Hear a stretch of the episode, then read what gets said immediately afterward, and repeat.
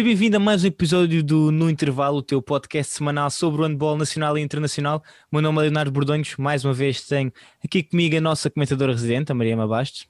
Olá, Emma. Olá, Leonardo, e olá a todos que nos têm acompanhado. Agradecer desde já quem nos acompanhou no dia olho nos pré-olímpicos. Foi uma pena não termos conseguido fazer no segundo dia, mas acho que, que correu muito bem no primeiro e no terceiro dia. E o resultado é que conseguimos o apuramento, então acho que vamos continuar com, com este tipo de programas. Exatamente, eu, e antes de mais já, uh, antes de, do jogo contra a França, ou durante o jogo contra a França, quando aquilo estava mal parado, eu ainda pensei, epá, nós fizemos no Mundial, o dia no Mundial, a coisa não correu bem, isto aqui agora também as coisas não parecem estar a correr bem, se calhar não podemos fazer mais de hoje em nada, mas depois pronto, agora com aquele resultado, tal como a Emma disse, agradecer a todos os que nos acompanharam no Instagram no final dos jogos, no segundo dia, depois do jogo contra a Croácia, não foi possível, eu aí assumo a culpa, foi, foi por mim que não conseguimos fazer esse de hoje nos pré-olímpicos, no entanto depois acho que conseguimos fazer e tudo correu bem no jogo, depois do jogo contra a França, apesar de estarmos ali um bocadinho ainda é um bocadinho emocional, eu tinha as pernas a, a, tremer, portanto foi assim um programa um bocadinho diferente, mas acho que no final correu tudo bem e agradecer a todos os que se juntaram a nós nestes três dias e também dar os parabéns mais uma vez à nossa seleção que garantiu um apuramento histórico para os Jogos Olímpicos de Tóquio. Vamos ver se, vamos ver se tudo corre bem, esperemos que tudo corra bem até lá e que a pandemia dê, dê tempo e dê espaço para podermos então realmente ter estes Jogos Olímpicos de 2021. Emma, começamos então neste torneio pré-olímpico. Nós já falámos na altura no de hoje nos pré-olímpicos do jogo da Tunísia. Olhando agora que já passou mais algum tempo, olhando para esse jogo, que comentários é que tu tens a fazer dessa partida em específico, agora que já estamos um bocadinho mais calmos, com uma cabeça também mais fria? Acho que foi um primeiro jogo importante em que Portugal entrou bem e acabou por não dar a hipótese a uma Tunísia que nós já sabíamos que teoricamente iria ser mais acessível e isso acabou por se confirmar uh, devido à boa entrada da seleção portuguesa. Eu acho que o que se viu ao longo destes pré-olímpicos, retirando se calhar aqueles primeiros 10, 15 minutos no último jogo contra a França, tivemos uma excelente defesa e isso foi muito importante nesse primeiro jogo contra a Tunísia. Conseguimos com alguma naturalidade vencer por 7 bolas. Sim, exatamente, era o que eu ia dizer. Tivemos um, e falando de golos, tivemos claramente um André Gomes em destaque, terminou com 7 golos e, e, mais à frente já vamos também falar um bocadinho do, do André Gomes, quero saber a tua opinião sobre uma, uma pergunta que estou a fazer mais à frente, fica já aqui um teaser. Uh, e passamos então para o jogo um, ehm, de, que, teve, que, teve, um sabor mais amargo, uh, mais amargo por todas as razões. O encontro frente à Croácia, Portugal perde 25-24 e Emma, foi um jogo em que, antes de mais e antes de abordarmos o jogo em si, eu não tive a oportunidade de ver o jogo em direto na altura e portanto tu disse, foste tu própria que me disseste quanto é que tinha ficado e fizeste-me aquele relato nos últimos, nos últimos minutos. Um, e quando tu me disseste que Portugal perdeu eu estava a acompanhar no, no telemóvel a marcha do resultado mas não estava golo a golo e portanto chegou uma altura em que eu vi ok estamos a ganhar por 6 eh, acho eu se não me engano estávamos a ganhar por 6 estávamos a ganhar por 6 eu pensei assim, epá, maluqueira, vamos ganhar, a, vamos ganhar a Croácia, isto vai ficar já decidido aqui. E de repente uh, dei por mim e já tínhamos, tínhamos perdido. Uh, e acho que é preciso e, e tu, tu disseste que que achas que não foi pela arbitragem, mas por aquilo que eu vi depois, acho que a arbitragem teve claramente impacto nesta partida. Se calhar não foram os árbitros que fizeram, marcaram estes gols ou que permitiram que Portugal deixasse escapar aquela, aquela vantagem, mas a verdade é que, tendo em conta as pancadas que nós vimos e as, as exclusões que se calhar deviam ter ido, os cartões vermelhos, diria até que podiam ter ido para o lado croata que não foram dados, isso claramente, e quem já esteve dentro de campo sabe perfeitamente que quando tu levas uma pancada e vês que o árbitro não marca nada, ou quando tu vês que o teu colega leva uma pancada claramente para um dois minutos ou para um vermelho e o árbitro não marca, uh, e quando começa a ser um acumular de situações e depois tens a outra equipa do outro lado que também está a começar a galvanizar-se, a começar a marcar gols, a começar a jogar de uma forma diferente, fica difícil tu conseguires voltar a dar a volta e manteres isso tudo lá, teres a cabeça fria para pensar, ok, vamos ter calma, nós vamos, estamos à frente, temos que conseguir esta vitória. Um, acho que importa falar disso e dizer desde logo que a arbitragem nunca é uh, a razão para o resultado final, tirando raras exceções, mas teve claramente um impacto nesta partida. Eu percebo aquilo que tu dizes e é inegável que, que, acabou por ter algum impacto, principalmente no aspecto psicológico, tanto dos jogadores como da equipa, equipa técnica portuguesa. mas uh, eu acho que isso, esse lance que tu falas do, do Viniac sobre o Rui Silva já é num momento em que Portugal já não está, apesar de ainda estar à frente no resultado, acho que já não está no domínio de jogo há muito tempo. Uh, claro que. Sim, mas um cartão vermelho ao do Viniac faz Sim. toda a diferença. Claro que faz. Isso, isso não está em causa, mas eu, eu acho que Portugal começou a perder o jogo mais cedo independentemente disso, acho que não nos devemos desculpar sim, com as arbitragens. Eu nunca o fiz, já fui árbitra, um, agora como treinadora também não culpo o, os árbitros, Claro que, que, sei que são situações muito difíceis de digerir e de compreender. E julgo que foi o Rui Silva que, que, falou, que falou disto depois do jogo contra a Croácia e ele disse algo como as seleções como a Croácia e a própria França já têm um estatuto diferente Sim. que Portugal ainda não conseguiu conquistar. E até lá vamos ter de, de saber superar este tipo de situações e isso também acaba por ter um bocadinho de influência. Claro, não estou aqui a dizer que, que os árbitros estiveram bem, mas também se, eu não tenho a certeza se eles podiam consultar o VAR neste torneio pré-olímpico, mas eu julgo que não. No Mundial eu, também, eu acho que não, porque eu até pensei nisso no, no jogo contra a França, no último remate. Por causa do gol, do uh, não gol. Eu achei estranho eles não irem verificar não. e não se via sequer o ecrã que normalmente agora estamos habituados a ver na mesa do lado, nem se via esse Sim. ecrã. Eu tenho quase a certeza que não, porque depois da polémica toda, claro que os árbitros certeza se tivessem a oportunidade de ver o VAR e lá iriam. E eu acho, pondo-me na posição do árbitro, provavelmente o árbitro de baliza não tem hipótese, uh, o do Veniac está à frente. Se o árbitro central tem a infelicidade de não estar a olhar para o lance, ele não pode assumir e fazer nada sem, sem ver. Um, claro que é uma incompetência de um lado, mas eu acho que, que não nos devemos desculpar, e até porque a seleção portuguesa começou a perder o jogo muito mais cedo, na minha opinião.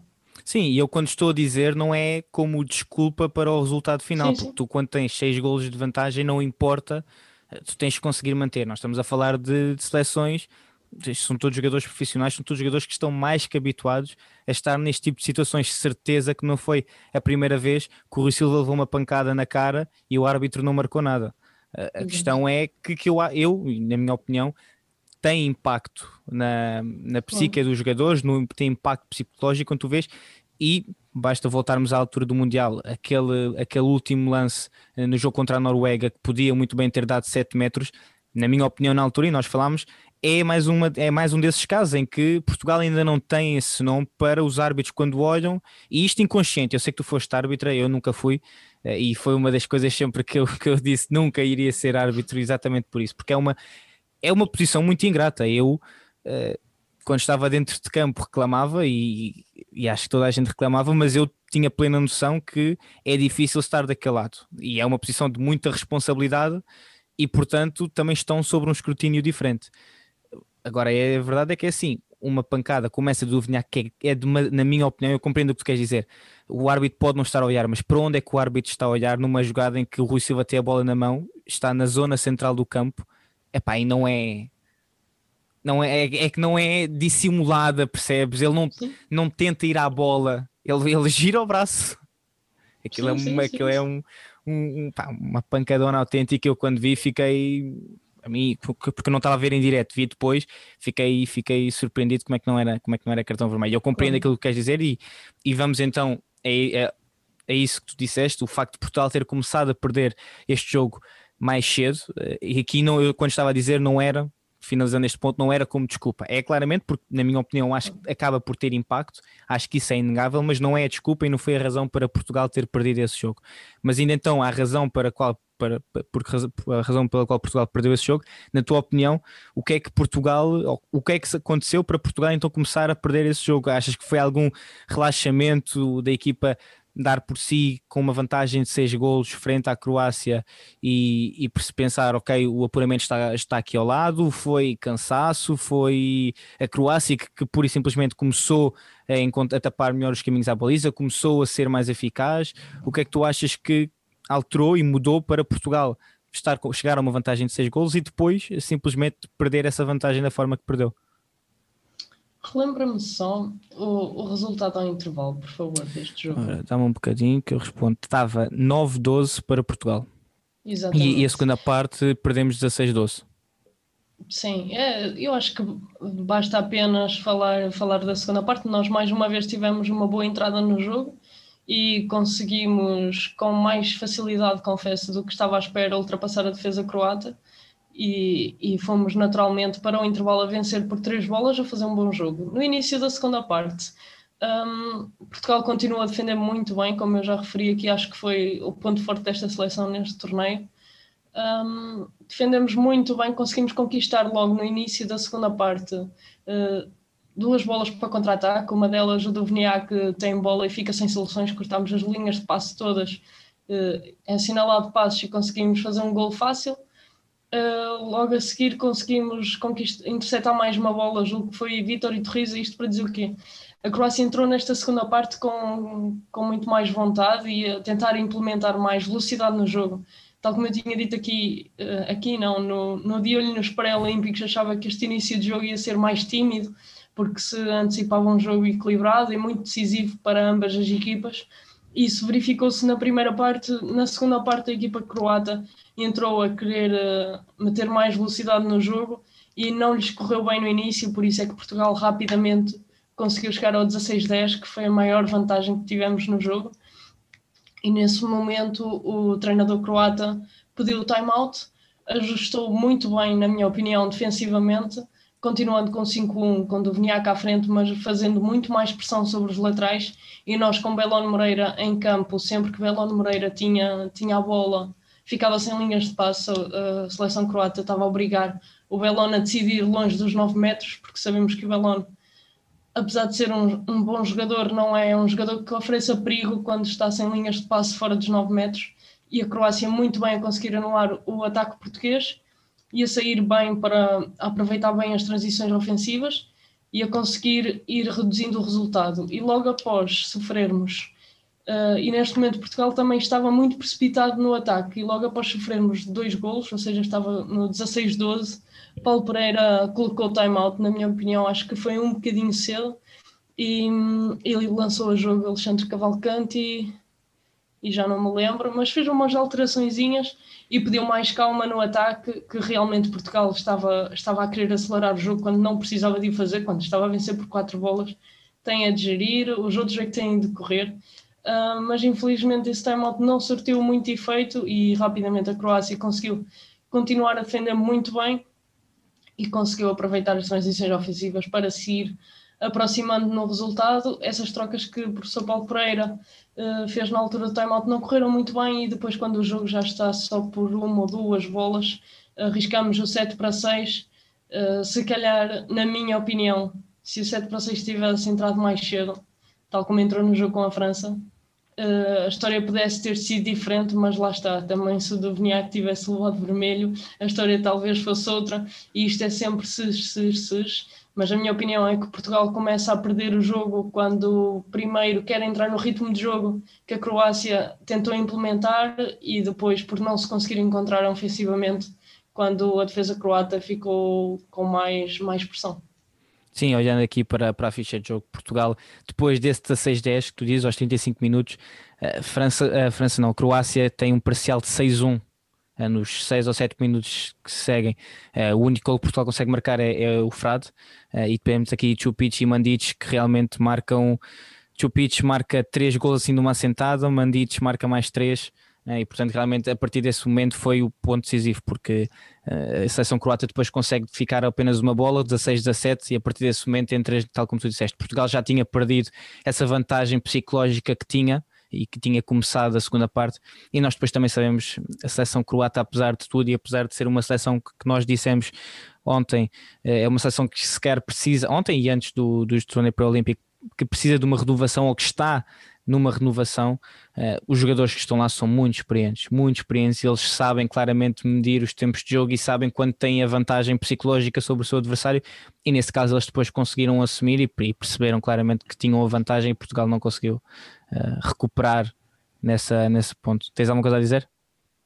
Eu acho, sim, eu acho que essa vantagem psicológica, infelizmente a Croácia ganhou-a quando ainda estava muito atrás do resultado, com três ou quatro bolas de desvantagem, já se sentia a Croácia psicologicamente muito mais forte do, do que Portugal e acho que foi aí que nós, nós falhámos e começámos a perder o jogo quando no marcador ainda estávamos a ganhar. Sim, é, são daquelas coisas em que claramente depois no jogo se percebe quando a balança começa a deixar de estar equilibrada e se começa a perceber que realmente uma equipa, apesar de estar atrás, tem assim, parece que é uma questão de tempo é uma questão de tempo até o resultado Exatamente. começar a aproximar, porque uma equipa que está atrás de repente começa a marcar ou começa a, a galvanizar-se e a equipa que vai na frente parece, tem a vantagem, mas parece que está assim um bocadinho sem saber o que fazer ou, ou sem saber medir o jogo. E acho que claramente isso. E Portugal uma coisa que nós sempre vemos quando Portugal consegue recuperar ou consegue grandes vitórias, tem que ser o seu jogo, tem que ser o seu ritmo, a sua forma de jogar está muito presente. E quando tenta jogar o jogo da outra equipa, a maior parte das vezes acaba por correr mal. Foi aquilo que aconteceu neste jogo, 25-24, e Portugal precisava então, entrava para a última jornada com o peso todo sobre os seus ombros, tinha que vencer a poderosa França, que vencer a Portugal no último jogo do Mundial por 9 golos de diferença. Emma, nós na altura dissemos que, e tu disseste que bastava meia zero. Eu acho que este foi exatamente esse meia zero. É, foi, se há, se há meia zero que é meia zero, foi este meia zero. Foi mesmo. É que não há. Eu acertei. Eu acertei. foi, foi realmente isso, Emma. E olhando agora, uh, um bocadinho menos emocional, um bocadinho menos ansiosa depois daquela depois daquele final de loucos, que, que, ainda continua a arrepiar e continua cada vez que aparece na televisão. Eu acho que é daqueles momentos que uh, não, não vai, não nos vamos esquecer. Fica, é um momento histórico e há, e há muitos momentos históricos, mas eu acho que por tudo uh, este momento um, tá, não, não sai da cabeça nunca mais. Eu, eu, também, também não duvido nada disso, só te peço uma coisa, não me metas agora o vídeo à frente, senão vamos ter o mesmo filme que tivemos no, no dia nos pré-olímpicos. É, eu, podia, eu podia partilhar aqui o ecrã, só que agora depois isto a net ainda ia abaixo. Uh, mas Emma, olhando então para esta partida, olhando para este jogo com um bocadinho mais de frieza, o que ontem, obviamente, era difícil para ambos conseguirmos fazer isso.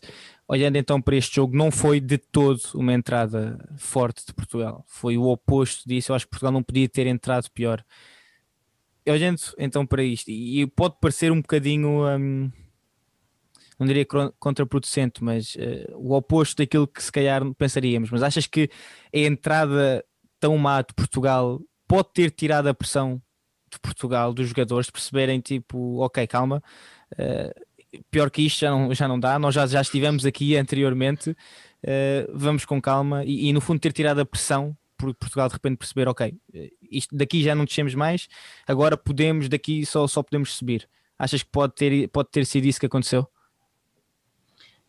Talvez, isso é, é um pensamento interessante que, que, talvez, talvez se aplique, porque realmente Portugal tinha consegui, conseguido entrar bem nos dois jogos anteriores.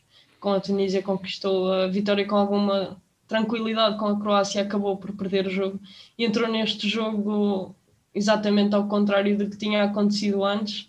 Entrou mal defensivamente e não, não conseguia encontrar os caminhos para a baliza. E tal como tu dizes, depois da, da, da França já ter uh, o resultado com 7-2, que é um momento em que Paulo Pereira para o jogo, talvez os jogadores tenham pensado pior do que isto já não fica, porque perder por 5 ou por 10 é igual.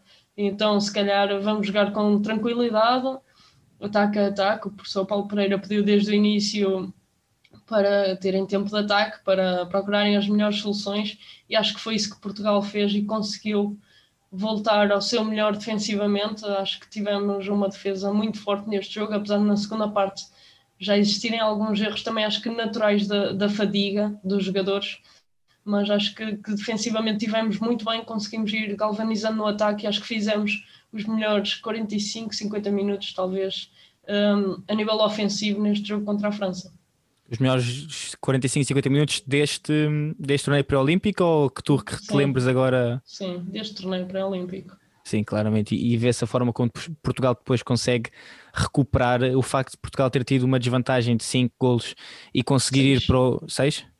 Chegou Sim, a estar. Teve 5-11 com Exato. aquele golo do Quintino Maia que parecia bowling. Incrível. É, já sei.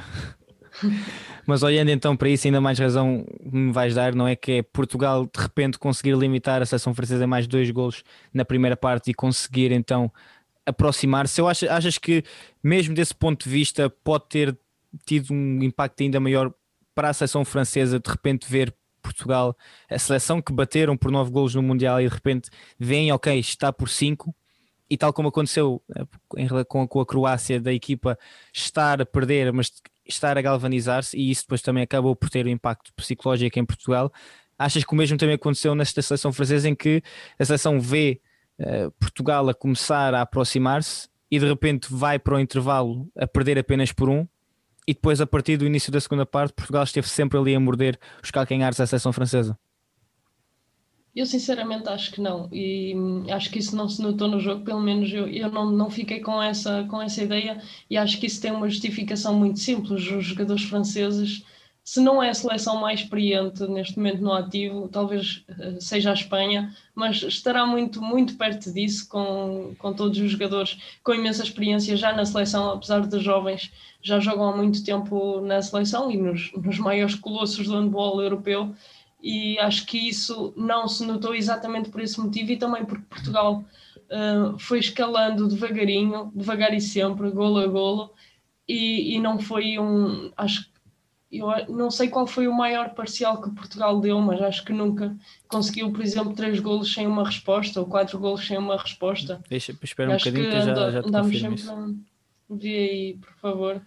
Mas eu acho que uh, nunca conseguimos assim um parcial. Conseguimos de 6-11 para 8-11 e depois conseguimos marcar uh, os últimos quatro golos. E Torres, Areia, e Torres e Rui Silva. Sim, retirando o final do jogo. Retirando e que, o final conseguimos jogo, um ali sim, a meio, a meio da, no, no, entre os 17 e os 22. No final da primeira parte. Exato, naquela, naquela reta final, três golos, dois do Frade e um do Pedro Portela. Sim, mas foi exatamente. Foram os únicos, foram os únicos. Foi, e... foi, um, foi exatamente foi mais um, um, escalar no jogo muito mais gradual, sem, sem ser uma coisa muito abrupta, em que a França ficou logo sem soluções, apesar de que uh, ofensivamente a França começou a ter muitas mais dificuldades, só que lá está, a qualidade individual dos jogadores franceses uh, acabou por se notar, e este início de jogo acho que Portugal também foi um bocadinho infeliz, porque nós víamos tudo a sair bem, bem à França. O Neguessan faz um gol que eu acho que ele deve ter sido dos melhores golos que ele do, fez ao serviço da seleção francesa com uma, com uma meia basculação e mete a bola no segundo poste e depois tem o Quentin Meia com esse golo do bowling sim, sim, sim. Eu, eu, eu tava, não, não era, era o Capdeville é que estava na baliza. ah não. eu estou a falar do gol do Nguessan na segunda parte, parte. que ele está na, na, segunda parte lateral esquerdo salta para fora ora aí mete no segundo. poste esse é um golão. Mas esse gol é uma loucura e vimos, por exemplo, o Gdescat faz seis golos em seis remates e são tudo remates que são quase indefensáveis e é muito complicado também para uma seleção portuguesa uh, estar a defender bem e de repente na única solução estourvada que a seleção francesa consegue arranjar acaba por, por lhe sair as coisas bem. Não saiu sempre, felizmente, para Portugal e Portugal também teve alguma sorte nisso.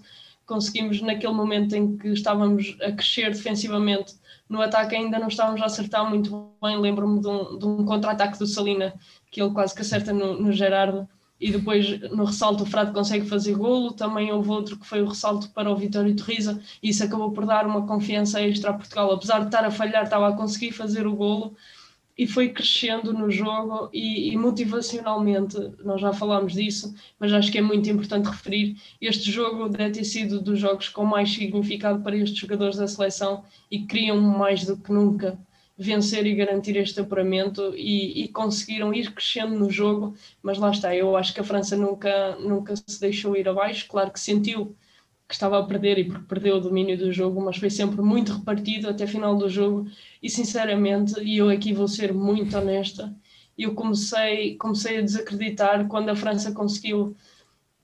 Primeiro, nós estávamos a ganhar por um já perto do final e tivemos a hipótese de passar para dois e julgo que foi o Diogo Branquinho que falhou um remate. Falha um remate da, ponta. ponta. Não... Sim. É aquilo é uma bola, é uma bola que o Fábio Magalhães coloca no Luís Frade. Sim. O Frade está aos 6 metros Sim, e passa a bola para a ponta e depois o, o Branquinho segundo... salta, consegue Exato. ganhar bem o ângulo, mas o, o Gerardo consegue fechar a, a baliza defender no segundo posto.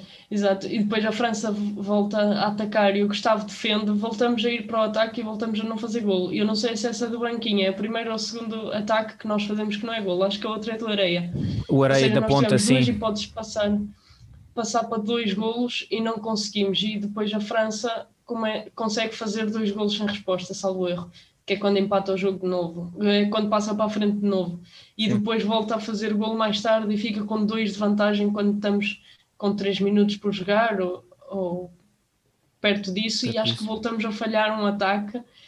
E, e eu comecei a desacreditar. Foi com, já sei, foi com o golo de, de Hugo Descat que volta a dar os dois de vantagem à França.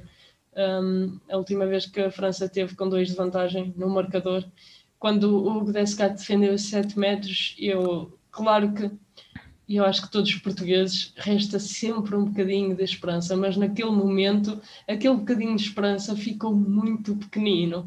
Só que logo a seguir conseguimos ir rápido para o ataque e deixámos de ter precipitações, nós tivemos algumas precipitações, principalmente na segunda parte, e o Rui Silva foi, foi um mestre das assistências e um mestre de fazer jogar, e, e acho que, que foi muito importante neste jogo e conseguimos ir, ir, escalando nesse final de jogo super emocionante em conseguimos fazer os três gols sem resposta e, e, carimbar a passagem para os Olímpicos com um golo de, de Rui, de Quintana e de todos, que, um, que acho que fez saltar, saltar o país inteiro. Pelo menos eu saltei na minha sala, feliz e contente.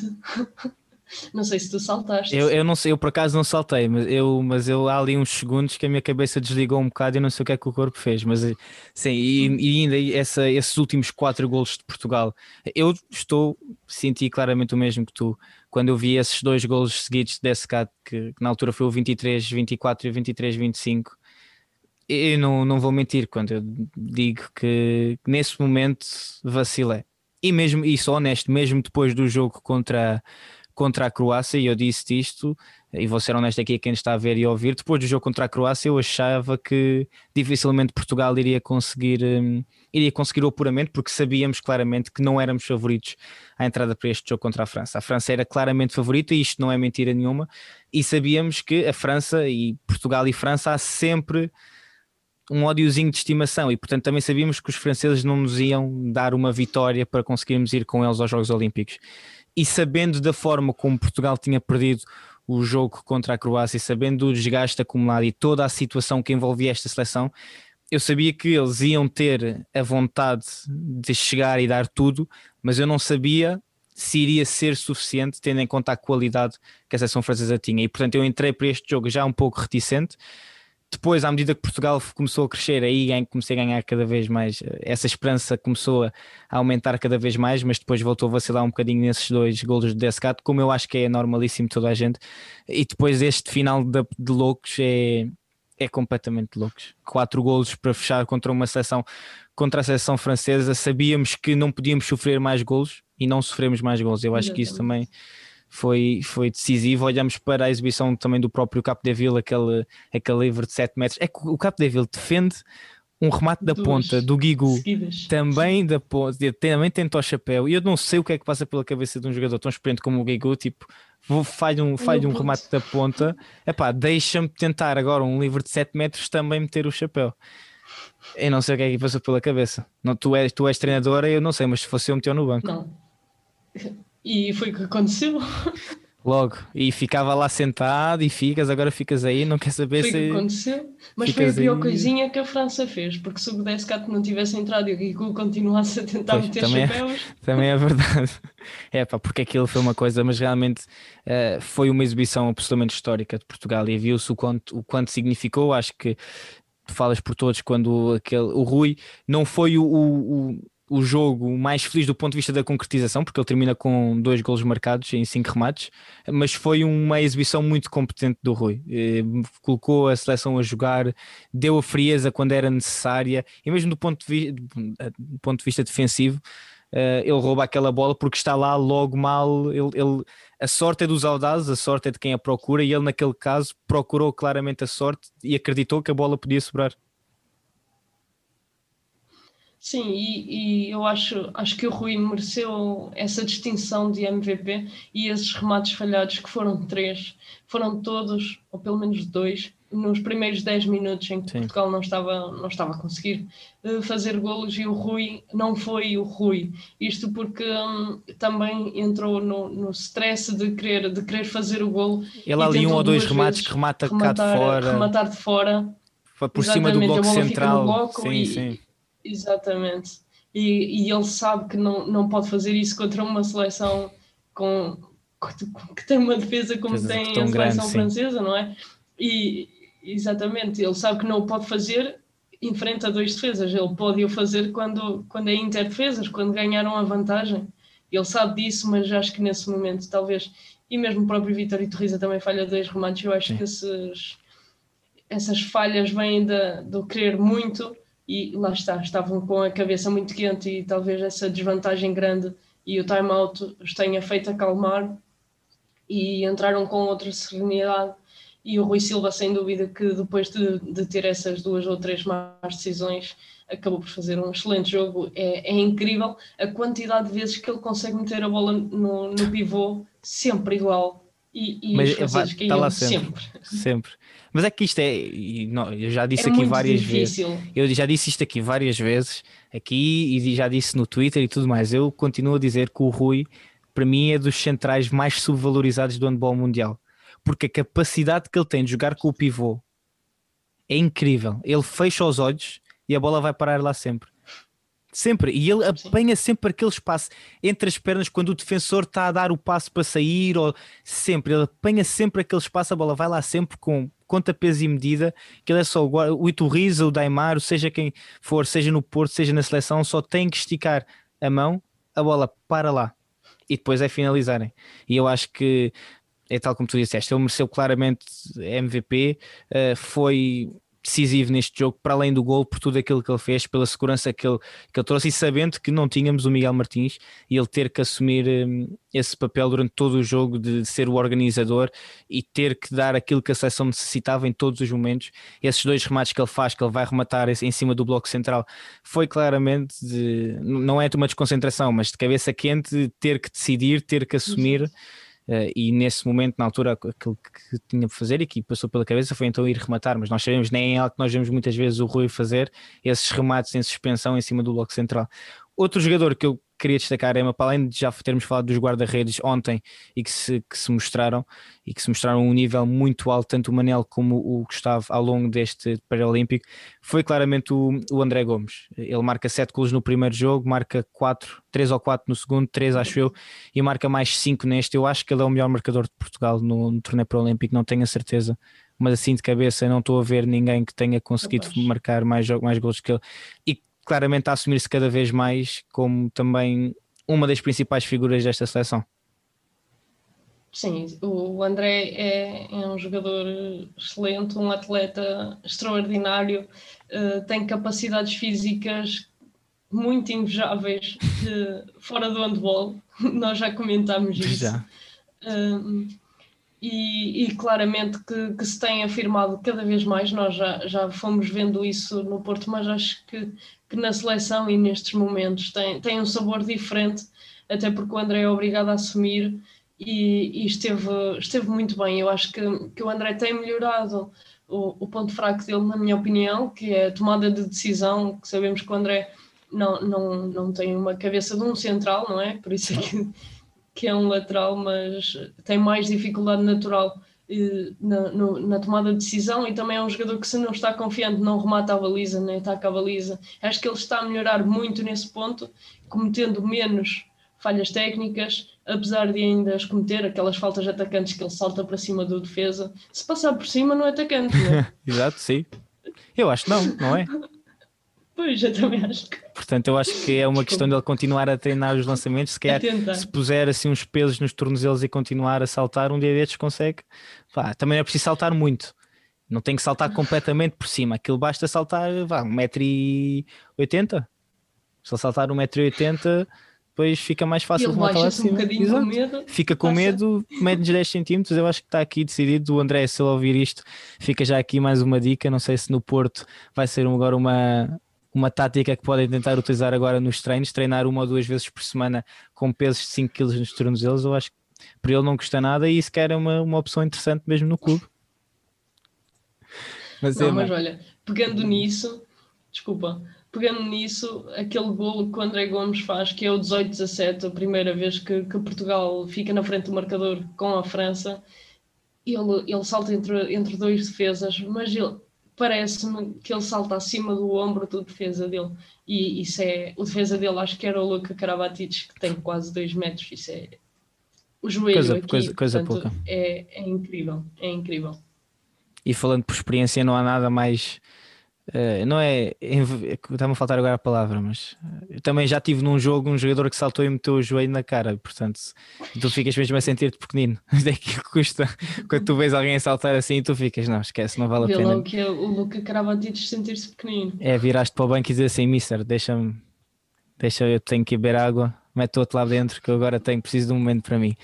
Emma, falando então agora de coisas sérias, Portugal está no, está no torneio olímpico, é uma das 12 equipas que vai disputar este torneio olímpico em Tóquio, estamos no pote 3. Um, e nós falámos ontem, vai ser, eh, e o próprio professor Paulo Pereira disse isso hoje na, na sua chegada a Portugal, uh, vão continuar a ser um bocadinho loucos, a pensar e a sonhar alto. Portugal vai atacar este torneio para o Olímpico. São 12 equipas, são 12 equipas de topo, sabemos claramente isso, mas uh, as surpresas podem acontecer. Sem dúvida que as surpresas podem acontecer e nós, como portugueses, temos de acreditar no nosso comandante, não é? no, no professor Paulo Pereira e também na ambição destes jogadores que, que, se nota que cada vez é maior, que se querem continuar a afirmar, uh, como nós tivemos a oportunidade de falar no, de olho nos pré-olímpicos, depois do jogo com a França, estes jogadores têm feito durante dois anos tudo o que, o que podiam fazer principalmente o último ano e dois meses, que foi desde o do europeu, um, a nossa seleção tem feito excelentes resultados. Conquistamos a melhor classificação no europeu com o sexto lugar, a melhor classificação de sempre no Mundial com um décimo e soube-nos a pouco, o que, é, o que é bom sinal. Agora que conseguimos esta passagem para os Olímpicos, que por si só já é um feito muito histórico, Sabemos que vamos ter jogos difíceis pela frente, independentemente de quem sejam os nossos adversários no primeiro jogo e por aí em diante, mas acho que devemos, podemos sonhar, mas devemos sobretudo pensar jogo a jogo e vamos vencer o primeiro, o segundo e o terceiro e, e vamos vencer. E os outros todos. A ver até onde é que a coisa vai. Exato. E depois vamos estar aqui a, a cantar We Are the Champions. Champions. É Não, assim, mas era eu, eu disse uma coisa antes do Mundial, fiz uma promessa. Não, não, vou, não, não vou repetir porque correu mal no Mundial. E portanto eu vou ficar caladinho, a promessa fica. Quem, quem esteve nesse programa sabe qual é que é a promessa, mas eu não a vou dizer. Mas quem esteve nesse programa sabe qual é que é a promessa. Se acontecer uma medalha, a promessa cumpre-se. Ah, uma medalha, dizer, não vou... mas continua. Está lá, está lá, a promessa está tá lá. lá. mantém. Okay. Fez a transferência, percebes? E está. Mas vamos com. Não vou dizer que é para não aqui aguardar nada. Não aguardar. Sim. Bem, então, mensagem que queres deixar aqui a quem nos está a ouvir e a ver, neste caso. Eu esqueço-me sempre que nós também estamos a gravar isto em vídeo. Um, quem nos está a ouvir e a ver e, e vê muito bem que nós temos as bonitas suetes de 7 metros que vocês ainda podem e podem sempre enquanto houver, uh, continuar a encomendar e a apoiar-nos no nosso projeto. Agradecer por nos terem acompanhado e nos continuarem a acompanhar e, e quero agradecer os últimos feedbacks. Deu resultado no último episódio termos pedido. Apesar de ter sido assim um episódio mais, mais soft, uh, tivemos alguns feedbacks e é sempre bom para nós, também faz com que nós uh, melhoremos o nosso conteúdo, ou pelo menos tentemos fazê-lo. e espero que tenham gostado deste episódio dedicado à Seleção Nacional que sem dúvida que merece e, e, eu espero que tenhamos mais episódios especiais dedicados à seleção porque isso é sinal que as coisas correram bem e, e que nós estamos cá para, para os parabenizar e para festejarmos todos juntos, embora separados. Sim, exato. E apesar de tudo, agora estamos, hoje no dia em que estamos a gravar isto, segunda-feira, começa o desconfinamento, o plano de desconfinamento, mas apesar de tudo, há que relembrar todos nós queremos voltar a sair, todos nós queremos voltar a, a, poder ir aos pavilhões, a poder treinar, a poder fazer tudo isso, mas apesar de tudo é preciso mantermos alguma noção, uh, alguma frieza, tal como o Rui Silva demonstrou naquele último lance, nós todos temos que ser Rui Silvas neste caso e pensar e não irmos à maluca agora sair assim. E nós não, não estamos aqui a dizer, e não é por nós, é, é por todos nós, isto são as, são as regras da direção-geral, é tentarmos manter a cabeça fria, não sairmos por tudo e por nada, que é para ver se podemos então, quem sabe, ver uma próxima grande conquista de Portugal, assim, in loco, no local, pelos nossos olhos. Uh, esperemos que sim. Emma, foi que estão aqui mais um programa, relembrar aquilo que a Emma disse, que podem e devem uh, dar-nos os vossos feedbacks. Nós sabemos que o programa passado foi um programa assim mais soft, também me disseram a mesma coisa, mas este aqui esperemos que já tenha sido como do costume. Agradecer e dizer que podem continuar a acompanhar tudo o que se passa no mundo do handball, seja em Portugal, seja lá fora, aqui na 7 metros, no site em www.7metros.com.pt ou nas redes sociais, no Twitter, no Facebook, no Instagram, no TikTok, na Twitch, no Spotify, no YouTube. E foi tudo desta vez.